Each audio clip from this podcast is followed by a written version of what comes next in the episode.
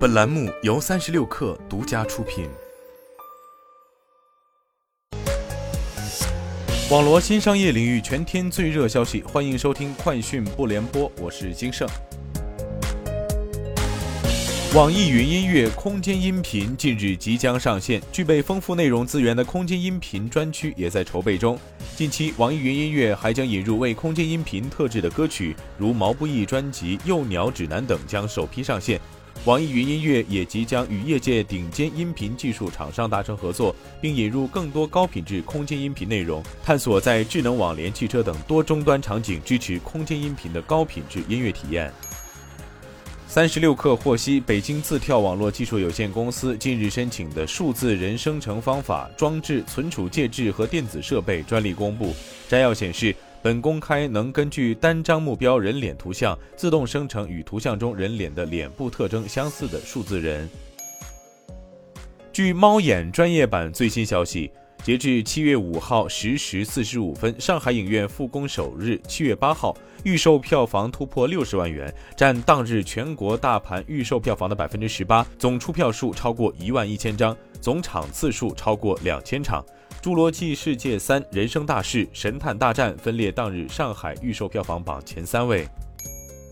河马通过工厂化养虾基地养殖的和田虾正式开售。二零一九年开始，河马在崇明花了三年时间，由一支专业团队自主研发了三段式工厂化养殖系统。该基地一期项目的南美白对虾已经顺利出塘，在上海地区的部分河马门店开卖。河马整个项目建设完成投产后，年产量可达近一千三百吨，年销售额可超八千万元。QQ 音乐十一点八版本《我的空间听我的》正式上线，推出全新虚拟互动音乐社区“音乐空间 Music Zone”，国内音乐平台中首家支持杜比全景声、桌面歌词、片段播放等众多新功能。其中，音乐空间 Music Zone 是 QQ 音乐为用户打造的一个全新的专属虚拟互动音乐社区。用户登录后可设定专属人物形象，更有机会获取首款社交平台数字藏品虚拟形象。